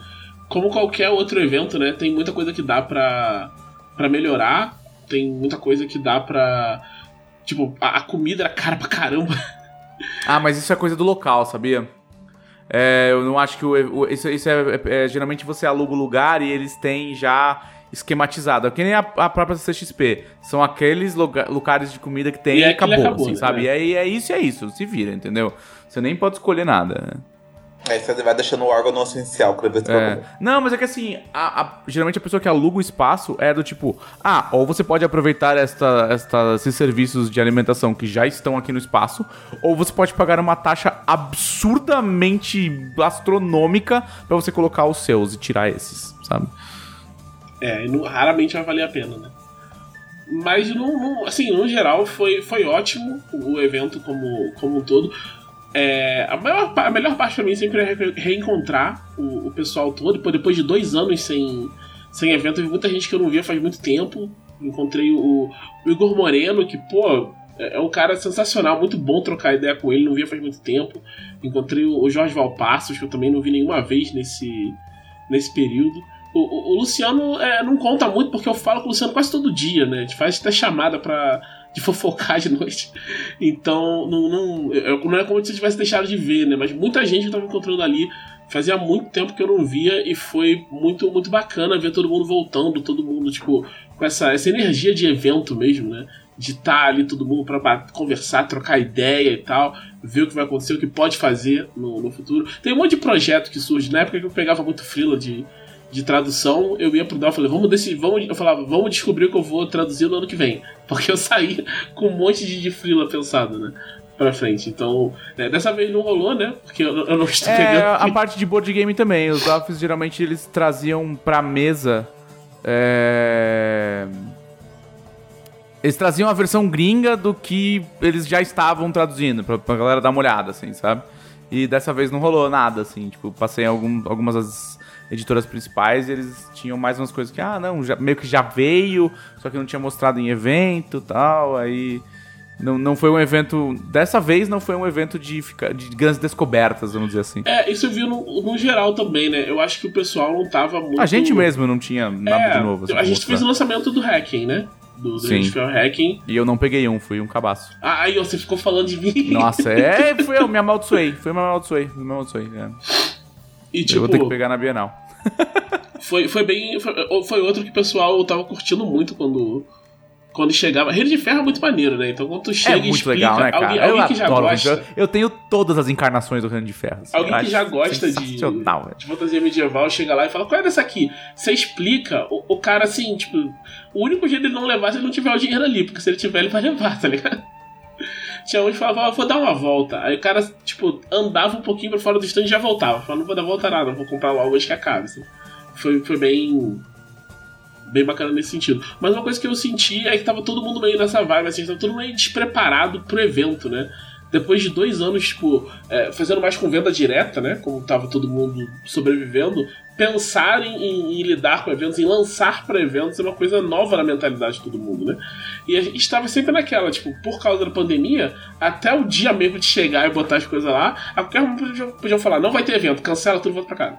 Né? É, a gente tá ainda, né, nessa né, nesse, nesse medo, assim, nessa ponta de dedo, assim. É, e outra, Cara, a verdade é que os últimos cinco anos para o mercado de RPG e board game foram muito transformadores no quesito da gente parar de achar que a gente é um, um, um mercado de traduções, sabe? Então, acho que a mentalidade de vamos lançar coisa nova em evento, porque aqui a galera tipo, gosta da parada e entendeu que tem desenvolvedores nacionais e que esses desenvolvedores vão mostrar o trampo deles. Eu acho que tá começando a engatar agora, assim, tipo, não engatar assim, virando, virando normal. Ah, normal. Eu vou no evento, eu espero que as editoras mostrem as novidades, assim, é normal, padrão. Né? Acho que, é, acho que é bem, é bem isso, bem por aí. E tipo, o dá pra ver, tem uma diferença muito grande também é, principalmente para as outras editoras de, de RPG, né? Que, tipo, teve umas que começaram mais ou menos nessa época aí. Começaram. Tem, a New Order começou quase junto do, dos Diversão Offline, né? Então você cola no stand deles e, e antes, assim, primeiro Diversão Offline eles tinham dois, três livros para vender. E agora, tipo, tem linhas inteiras, né? Você vai na New Order, tem Alien, tem Shadowrun, tem Numenera, tem Sétimo Mar tem o, o Cordel do Reino Sol Encantado, que, que levou, levou prêmio também. Eu peguei, eu tinha pego no financiamento coletivo. Eu cheguei lá, eu nem sabia qual era o, a recompensa que eu tinha, de verdade, tiveram que olhar a tabelinha. Eu falei, ah, eu comprei agora, o que, que eu tenho direito a levar? Eu não sei. O que, que, é, que, que é meu aí? e, e veio as coisas todas. São, o, a minha recompensa que eu peguei são todos os cordéis, né? acho que oito cordéis que montam o, o jogo inteiro. Eles têm uma versão, tipo, compilada no livro só. Se você quiser é, mais facilidade na hora de transportar, não sei o quê. Mas eu peguei a versão em cordel porque, pô, é, é porque, muito porque, RPG claro, em né? É incrível, é. Muito, muito legal. Um jogo muito bonito, principalmente um jogo muito bonito. E eu fiquei bem bem empolgado com ele e tal. Eu peguei coisa da Retropunk também, peguei o, o Dark Eye, que é o, o RPG alemão, é o, é, é, o Tormenta de, de, da Alemanha, né? É, é tipo, é, é, o que a galera joga lá em vez de jogar D&D. Isso, é o Tormenta alemão. E o, o Dark Eye eu já conhecia de videogame, né? Que ele tem... Tem alguns jogos baseados em, em Dark Eye. Acho que o mais famoso é o Draken Sangue. E... Mas os que eu mais gosto são os point and click. Tem dois point and click de, de Dark Eye. Que é o Chains of Satinav e o. É Memória, acho que é Memória o nome do, do outro. E eles são muito, muito legais, sabe? Então eu queria muito ter esse jogo, porque o cenário eu gosto bastante e tal, não sei o quê. Eu acho que vai ser difícil de eu jogar, né? Pra Thiago, ser totalmente sincero. Tiago, hum. Tiago. Oi. Comprar RPG e jogar RPG são hobbies completamente não relacionados. é igual comprar livro. Então, tipo, eu acho que eu não vou jogar ele, ele tão cedo, mas assim, é, é um livro bom de, de ter pra ler, pra ver o cenário e tal, não sei o que. Eu gostei muito, é muito bonito também. E eu comprei o, o City of Mist, da, da Retropunk também, que é um, um, que tem. É sobre lendas, então uma vibe meio Fable. O quadrinho Fable, não o videogame Fable. E. temos, esse, temos esse problema de, de, de nomenclatura. Né, tem que saber diferenciar. E ele é bem legal. Ele eu acho que vai ver mesa em, em algum momento aí que é uma temática que me. Será é... que vai, Thiago? Eu acho que vai. Será que vai? Eu acho. Você promete muita mesa, né, Thiago? Eu, eu, eu tenho esse problema de prometer muita mesa. Mas aí tem problema também, que eu marco a mesa e todo mundo. E, e tem, Puta, tem um essa, essa, essa eu vou ter que dar pro Thiago assim. Todo mundo falou, dia tal, dia tal. Aí, tipo, chega três dias antes putz, vou ter isso, vou ter aquilo, deu ruim, galera, foi mal. Ah, vamos então para daqui 15 dias. Aí chega lá, putz, aí ferrou e pá e tal. Ah. Eu vou até dar um conselho para vocês, que são que para pessoas que têm proximidade com funcionários da Jambô. Nunca montem uma mesa só de pessoas que estão trabalhando com a Jambô. Vocês não vão jogar RPG. Não, é a maldição do Trevisan. Oi? Essa é a maldição do Trevisan. Não, o... tinha uma mesa que tinha a Elisa, o Dan, o Daniel Duran, o Victor Luck e o David. Eles não jogam faz meses. Porque um Pois deles é. sempre tá enroscado. Então é uma coisa, uma coisa complicada. Faz parte, né? Jogar RPG na, na, na vida adulta tem esse, esse problema aí. Mas ainda assim é uma parada. Inclusive, eu tava. Eu tava. Eu comecei a montar. Eu fui conversar com, com o Gabiru depois do, depois do evento. Gabiru do QuestCast, quem não sabe, tipo, foi indicado também pro Goblin Jogo, um podcast muito legal. Se vocês é, não ouvem o QuestCast, comecem a ouvir, é muito bacana. E é, a gente começou a conversar sobre um, um jogo, não lembro qual é, mas ele pegou um jogo na. Lembrei, é Deadlands. Ele comprou Deadlands na, na Retropunk. Boa, muito bom, eu adoro. Aí ele falou, pô, gostei, tô querendo narrar e tal, não sei o quê. Eu falei, cara, tem um outro que eu gosto muito que eles não tem mais, porque, tipo, meio que o, o- o pessoal gringo parou de fazer, eu acho, que é o Accursed. A gente começou a falar de Accursed, então não sei o que, já estamos montando a mesa de Accursed, vamos jogar Accursed em algum momento, quando a agenda de todo mundo permitir, que provavelmente vai ser só em dezembro. Mas Ainda mais tamo- que eles gravam QuestCast de fim de semana, cara. Pois é. Mas enfim, vamos lutar por este, este momento. Um dia vai acontecer essa, essa mesa. Isso é uma ideia que eu tenho há muito tempo nessa mesa de Accursed, porque é, a o livro me lembra muito a vibe do, do Penny Dreadful, aquele, aquele seriado. Eu adoro. Eu ia falar que adoro, mas ele acabou, então eu adorava esse seriado. Quando ele passar. Não, você pode continuar adorando mesmo. Ele tá tudo bom. bem. Você Então eu continuo adorando esse seriado. A polícia do seriado não vai te prender. Eu não sei, será que. Jamais saberemos. Jamais. O- Mas é isso, cara. Assim, não farei promessas, mas ver o DOF como está, porque lembra que os, stands do DOF foram fechados em 2020, então ninguém sabia, ninguém estava planejado para nem para esse tamanho, nem para essa retomada, nem para as coisas que estavam, não é? Vamos lembrar que as coisas que estavam no stand do DOF não estavam prontas em 2020, no- nenhuma assim, tipo, nem o T20. É, Mas o negócio que a gente poderia ver é a gente conversar com o Guilherme pra ter mesas, né? Na Jambô. Pois seria muito legal. Pra ter mesas de Tormenta 20, ter mesas de é, 3DT Victory. E, e também de sistemas da casa, né? The Expanse, Dragon Age, é, Mutantes e Malfeitores, todos esses sistemas. Agora o, o Hacking, né? A gente faz o Hacking. Porque é legal pra galera entrar em contato, assim, sem ser com o livro lacrado, eu acho bem foda. É muito legal. É muito legal mesmo. Eu já, eu já fiz muito isso de mestrar em evento pra mostrar as coisas, principalmente com o Mutant ano zero. Já fui muito esse evento que fiquei, tipo, cheguei e fiquei narrando. É- Era uma coisa muito engraçada lá no Rio, porque acontecia assim, evento, geralmente éramos três que iam pra narrar essas mesas, assim. Era eu, o, o, o Jonathan Sodré e Jorge Valpasso. E aí no final do dia tava eu sem voz, o, o, o Jonathan se arrastando, perguntando quantas mesas você narraram. Eu falava ah, oito. Aí o Jonathan, ah, sete. Aí Jorge, quantas vezes você narrou? Ele, ah, hoje foi fraco, foi só 22. E o homem tava 100%. É uma máquina. Jorge Valpasso é uma máquina. Lógico, o Valpassos, ele, ele, ele, cara, ele é um, um, um monge zen, cara. Ele tem um- uma, uma marcha, assim, sabe? É tipo slow and steady. É, tipo, é igual ele fazendo o jogo, ele sai fazendo. Ele vai, tipo, uma força imparável, assim, sabe? E, e- e ele falando é igual, é tipo, ele... Não, o, o que eu achei maravilhoso é que isso basicamente é conversa de quantas pessoas você beijou na balada. eu só queria dizer que Thiago Rosa acha que não é famoso, mas na fila do pão do RPG Nacional, Thiago Rosa é o pão. Ah, que isso, eu fico emocionado. Palmas para Thiago Rosa. Eu, é, não, assim, eu, eu gosto, de, eu gosto de, de lembrar o Thiago sempre que ele se autodepreciar, eu vou estar próximo a ele. Pra É melhor que ele. que morde ele. É, aquela que me morde.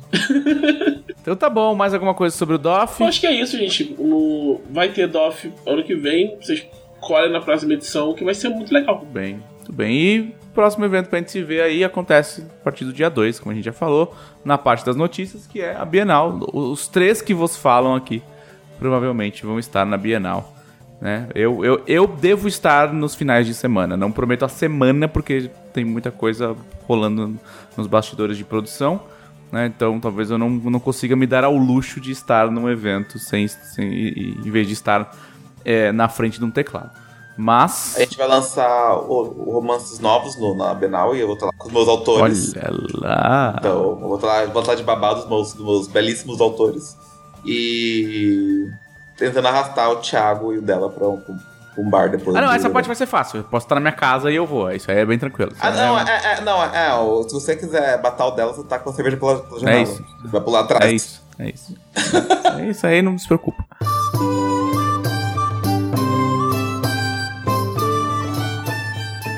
Vamos então à melhor parte desse podcast, que são as perguntas dos conselheiros da Dragão Brasil. Quem são os conselheiros, Vini? Os conselheiros são assinantes da Dragão Brasil, são os, os assinantes mais belos, mais cheirosos, porque eles pagam 20 reais ao invés do 7 para ter direito a vários benefícios, como por exemplo, dar pitacos na direção da Dragão Brasil, decidir, fazer decisões junto com a gente e fazer perguntas no podcast que, vocês ouvem nesse exato momento.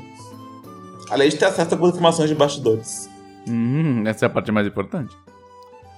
E eles também podem fazer perguntas como a do conselheiro César Henrique, que pergunta: qual a parte mais divertida desses eventos para vocês? E qual a importância deles na sua opinião? Ah, eu sou total people person. Então, se você me jogar em qualquer situação onde eu tenho que ficar interagindo com gente, eu vou ficar feliz. Mas, para além disso, é um contato muito importante da, do pessoal que cria as coisas. Não só do pessoal que cria as coisas, mas também do pessoal do marketing, do pessoal da, da logística, do pessoal de toda a equipe com o consumidor final, que muitas vezes dentro do escritório a gente não consegue ter real noção daquilo. Então, conseguir conversar com as pessoas, fazer com que as pessoas vejam a gente como humanos, não como avatares de internet. Mas ao mesmo tempo, a gente ter a chance de ver essas pessoas é, é sempre uma coisa muito, muito legal. Você ter a chance de ver que o que você trabalhou fez alguém feliz, sabe? Isso é uma coisa que. Ou, ou, ou dito linha de livros-jogos. E eu amo os olhinhos brilhando das crianças e dos caras de seus 50 anos que vão ver as pilhas de livros-jogos e ficam encantados e querem comprar todos e estão colecionando e isso desde os anos 90 e assim, é, é muito legal. É muito gostoso de ver. Cara, acho que a parte mais importante. Só, só pra não repetir o Vini, que eu concordo muito com ele. Mas só pra não repetir o Vini, eu acho que dá pra dizer que a, a parte é, é mais importante são as iniciativas sociais que o, o evento sempre fazendo, de tentando aumentar a, a inclusão. Isso é um jeito também gente mostrar o rosto de quem tá trabalhando e mostrar que as equipes de todas as editoras, tanto de RPG quanto de boss, estão cada vez mais diversas, né? Então, tipo, pra pessoa é, é, é de representatividade, né? Ela tá indo naquele evento e se não tá se vendo. Se a pessoa não se vê em quem tá produzindo, ela pode sentir que não faz parte daquilo, né? E cada vez mais a gente tá caminhando para todo mundo conseguir se enxergar como, como parte da, da comunidade, eu acho isso muito legal. E já a minha parte favorita do, do evento, eu não sei se é porque tecnicamente não é no evento que acontece, mas eu vou dizer o bar, porque a botecagem do Doff é o meu momento favorito do ano. Muito bem. É, eu, eu acho que pra mim a parte mais importante é o contato com os meus peers, né? Do tipo, é, é você dar rosto e tom e voz para as pessoas que você faz negócios, principalmente terceiros, assim, tipo, o pessoal que faz freela e tal, e, e tirar um pouco dessa vibe mecânica que é, ah, toma aqui o, o negócio pra você fazer e avaliar e obrigado pelo seu trabalho, sabe? Tipo, é quando a gente constrói uma cultura de profissionais. Né? E, é- e isso é ultra importante, ultra importante em qualquer setor, porque todo mundo perde se você tem profissionais desunidos ou, ou que tem algum tipo de picuinha. Vide a doideira absoluta que está sendo nos Estados Unidos com os profissionais de videogame que se achavam é, tipo moderninhos demais pra, tipo, sei lá, ter um sindicato ou, ou- ou- ou se organizarem como enquanto categoria. E, e agora se ferraram porque as empresas. Tipo, eles descobriram que todas as empresas são super abusivas. Olha que legal. Ah, quem diria, né? Que quando você é uma categoria desunida e, e, e que não, não luta por condições melhores para todos os seus, os seus colegas de trabalho, não só para você, você, você estaria à mercê de, de ser. é, ab- não vou falar abusado, que é uma palavra muito forte, mas de ser é, explorado, exato Eu, eu vou dizer pelas assim, empresas é, uma, gigantes. uma coisa da qual a gente falha muito até pela, pela, pela comunicação que a gente, te- que a gente recebe da sociedade ultima- ultimamente, e a gente acaba falando nisso assim. nunca ignore ou aplauda uma coisa que pode te ferrar. Porque essa coisa que pode, que pode te ferrar, mas não te ferrou hoje, vai te ferrar amanhã. Então, assim, nossa, que legal. Essa pessoa que não sou eu tá se ferrando com isso que poderia me ferrar. Você é o próximo. Sim, não é isso. É, é tipo, porque, cara, não, é, é, o famoso seja intolerante com intolerante, cara, porque não. É, isso em todos os ambientes, né? Não só nas causas sociais, mas, tipo, sei lá, e, intolerante com coisa do tipo assim, essa empresa paga micharia. Não, não trabalha pra ela, cara. Não, não, sabe, tipo. É. E, e seja vocal do tipo olha, a gente não vai trampar pra você porque você paga muito micharia, cara. Você, tá, você não tá valorizando o trabalho profissional dessas dos, dos profissionais dessa área em geral, assim, sabe? E quando a pessoa fura isso e fala, não, eu vou fazer porque dane-se, pra mim tanto faz, ela tá prejudicando todo mundo, sabe? É, e, e, eu, e eu acho que a, é, a gente já. Nós nós somos poucos nessa área. Infelizmente, ainda é pouca gente que pode falar, eu vivo da indústria de jogo de mesa. Tipo, é, é o meu único trabalho e eu vivo só disso. Né? Já é, é, pouca gente. Se você parar pra pensar no tamanho do mercado, tem pouca, pouca, poucos profissionais que fazem full time o trabalho desse, sabe? Então é um momento que a gente precisa ser mais vocal, precisa ser mais unido. E eu acho que esses eventos são para isso, assim, tipo, para conversas de bastidor Sabe, eu adoro encontrar a galera, adoro encontrar jogador, adoro encontrar leitor, eu acho fantástico, o carinho do pessoal é incrível. Principalmente o pessoal do Ordem, o, o público de Ordem é de um, uma fofeza, assim, fenomenal. O que chegou de gente lá pra tirar foto comigo do Ordem, mostrando tatuagem do símbolo do Ordem, sabe? Tinha uns bagulhos, o cara engajadaço, assim. Tinha uma menina que ela tinha os cinco símbolos tatuados no, tipo, no colarinho, assim, sabe? Da, da entre as duas fazendo uma, uma volta entre as escápulas. mas vocês não vão ver. É, é não, é, tipo, é, eu, gente, eu sou da moca, não dá. É, se amarra minha mão, eu fico mudo. O... Mas assim, ela, ela, tipo, entre as duas escápulas, assim, fazendo um arco pelo pescoço, ela tinha os cinco símbolos das entidades e tal. Era sensacional, assim. Tipo, o pessoal é muito, muito, muito fã. E é um fã gostoso, assim, é um fã legal, sabe? Não é um fã, não é um fã tóxico, assim, que fica, vai lá te, te cobrar ou te testar, assim, tipo, é um fã que tá afim de celebrar o bagulho. E eu acho isso incrível. Mas encontrar as conversas de bastidores com os outros profissionais da área são muito enriquecedoras. Assim, é, eu acho que é, para mim é a parte mais importante. 30 minutos de resposta depois. É, vamos então para a pergunta do conselheiro Vinícius Cipolotti. Ele fez duas, eu vou escolher a mais engraçada, que é o que é o Diversão Offline e a Pokécon? Re respostas erradas apenas. O Diversão Offline é um evento onde as pessoas fazem tiro ao alvo com seus celulares. A, a PocCon é, é, um evento americano, uma convenção de diversidade racial, que é sobre People of Color. Meu Deus. Parabéns. Eu tava falando com um amigo que mora no Canadá, ele é brasileiro, morou no Canadá, falando que participar do BocCon. o conselheiro Anderson Rosa, primeiramente, diz: Saudades, meus queridos. E pergunta: quem usurpa o usurpador? Será usurpado? Ele gostaria de saber quando teremos a segunda temporada de Sal e Tormenta com Vini e Elisa. Ah, vamos lá. Primeiro de tudo, eu tive uma experiência muito legal que foi um fã de Sal e Tormenta no DOF ir no stand da Jambô só pra tirar uma foto comigo. E depois veio eu falei, posta nas redes sociais, né? Quero mostrar o, o, meu, o minha, uma unidade de fã pro, pra, pra humanidade. Daí ele falou depois, mais tarde, que eu o celular dele, se desculpando porque não ia postar a foto, tipo, preocupado porque assaltaram o menino e ele preocupado porque não ia conseguir postar a foto. Uh, a gente vai gravar no.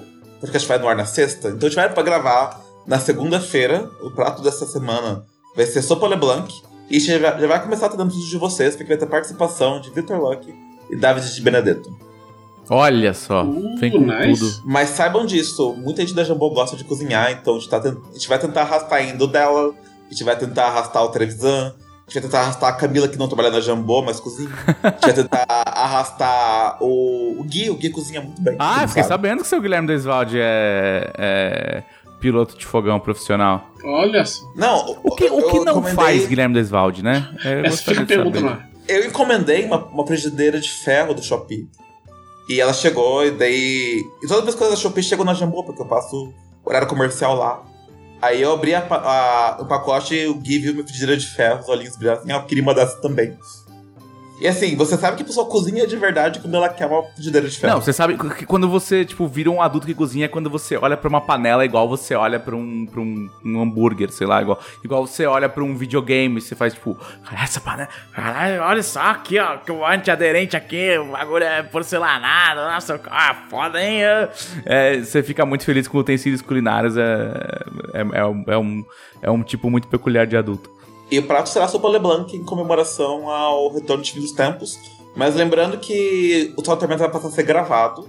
Então a gente vai gravar semana que vem, não sei exatamente quando vai ao ar.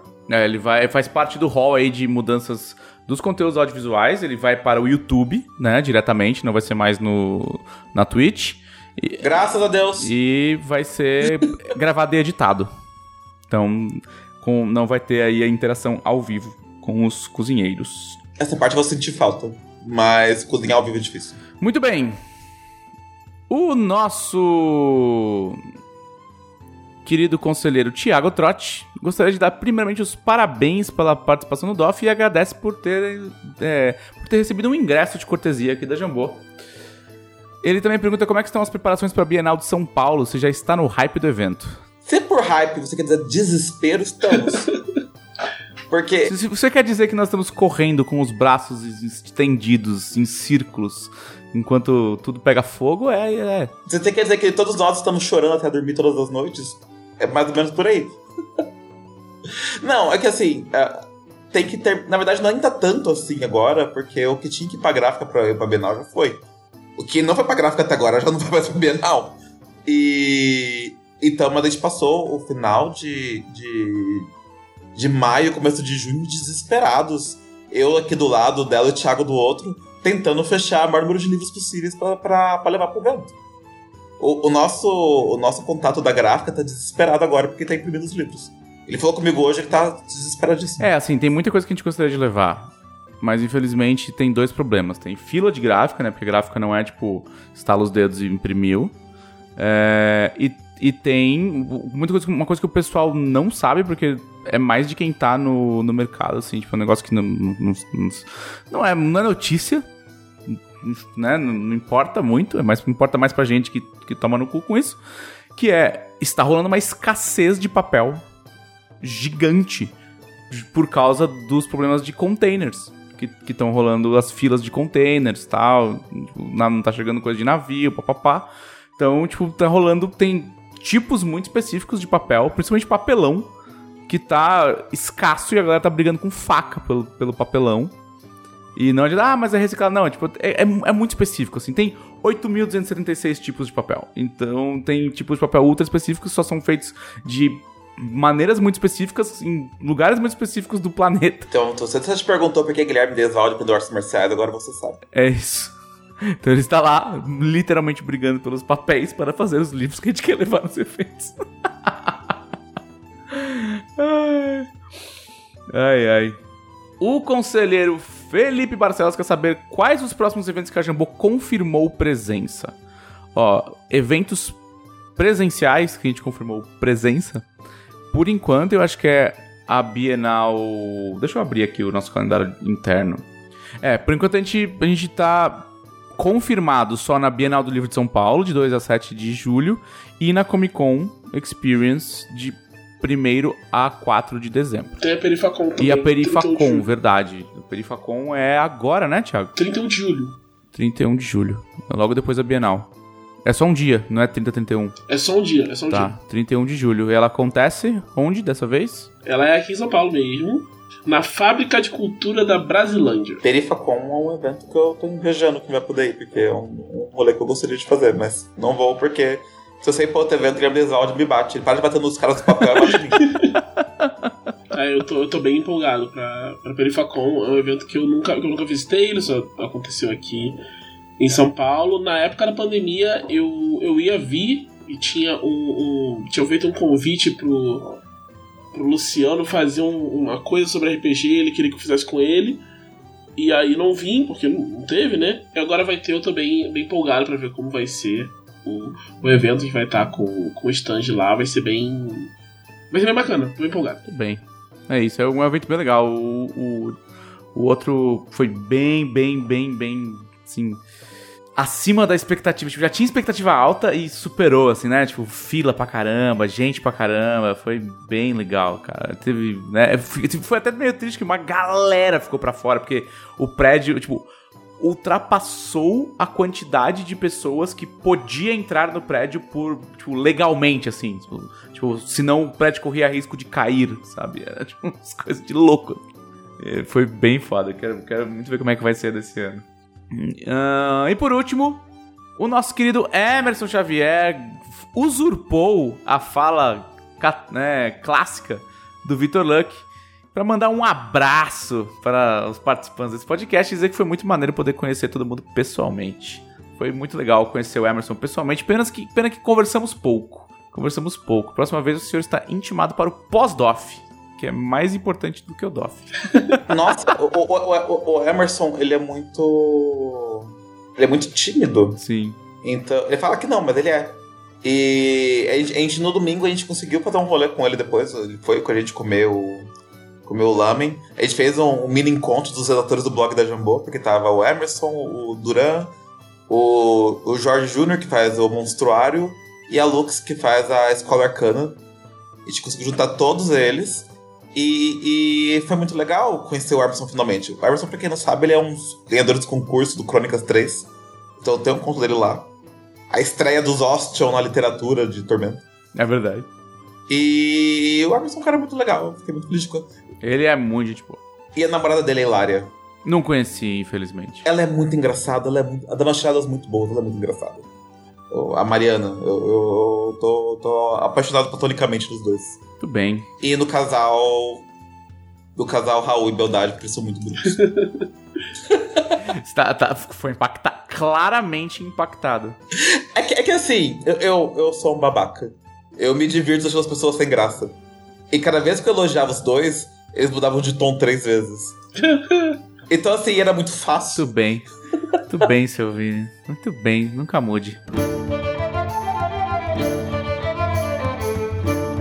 É, recados finais, seu Thiago Rosa. Pessoal, na terça-feira, Cola no Legado do Ódio vai ser interessante. Estamos caminhando para um momento interessante, um momento crítico na história. Então, caminhe com a gente nessa, nessa história canônica de Insvalas, Muito bem. Seu Vini. Uh, recados finais. Vão para a Bienal tacar tomates em mim na Marcela pessoalmente. Não façam isso. Quer dizer, façam. A gente não vai se responsabilizar pelo que a, a, a segurança do evento vai fazer em seguida, assim, mas faz Taque quiser. tomates metafóricos, taque tomates platonicamente. Levem tomatinhos é, cenográficos. eu, eu, furei a orelha pra pôr brinco, a Martela queria combinar de com brinco de tomate. Eu, eu, sempre gosto de dizer que você pode tudo. Assim, tem poucas coisas que você não pode. Tipo, sei lá, voar. Você não pode. Mas, mas a maioria das coisas você pode. A questão é que muitas dessas coisas que você pode, você não deve, porque elas têm consequências horríveis. E arremessar tomates em pessoas dentro de eventos pode ser uma delas. É, eles não se pelos possíveis falcões que serão dados. Uh, e curtam, uh, assistam Sal e Tormenta. É, além do episódio, além do episódio de Republic Blanc, nós, nós, armamos uma surpresa para você nas redes sociais. Que vai continuar uma surpresa porque eu não vou falar o que, que é, mas vai pro ar assim que o Matheus conseguir voltar do, da terra do, do além do, do Nerdcast e editar o vídeo. Muito bem. Bom, meus recados finais são: fiquem atentos às redes sociais da Jambô, que a gente tem muita coisa para anunciar ainda neste, nesses próximos dois meses. Tá? É, também a gente começou o segundo semestre a gente vai ter várias mudanças nos conteúdos audiovisuais da empresa. Muitas coisas vão para o YouTube, muitas coisas vão estrear aí nos próximos meses, né? Algumas coisas vão mudar de horário também. Então, né, se você gosta dos programas, fique ligado aí nas redes sociais para você ser informado e não perder os episódios, não ser pego de calças curtas. É, me sigam nas redes sociais como arroba dela. Eu ainda estou ensaiando fazer algumas, algumas coisas. Eu preciso ser, parar de ser o velho chato da internet e começar a usar Instagram. Né? Me cobraram disso já, infelizmente. Eu só vou ficar postando foto de comida e cachorro. Eu quero as dancinhas do Dell no TikTok. Eu, cara, eu fiz meu TikTok. Assim, é, essa, é, essa história é, é, a mesma que eu vou martelar, que é. O meu TikTok não é control alt dela, porque uma menina que mora na Califórnia pegou isso. Ela chama ela. Chama ela E-E-E-L-L-A. ela nunca postou um vídeo e po- por afronta pessoal a mim, o avatar dela é de Harry Potter.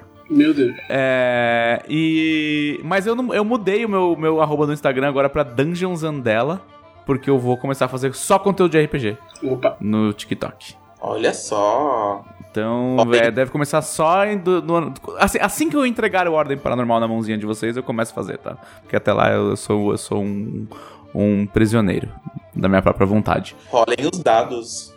Este foi o podcast da Dragão Brasil, a maior revista de RPG e cultura nerd do país. Até semana que vem! Vai ser...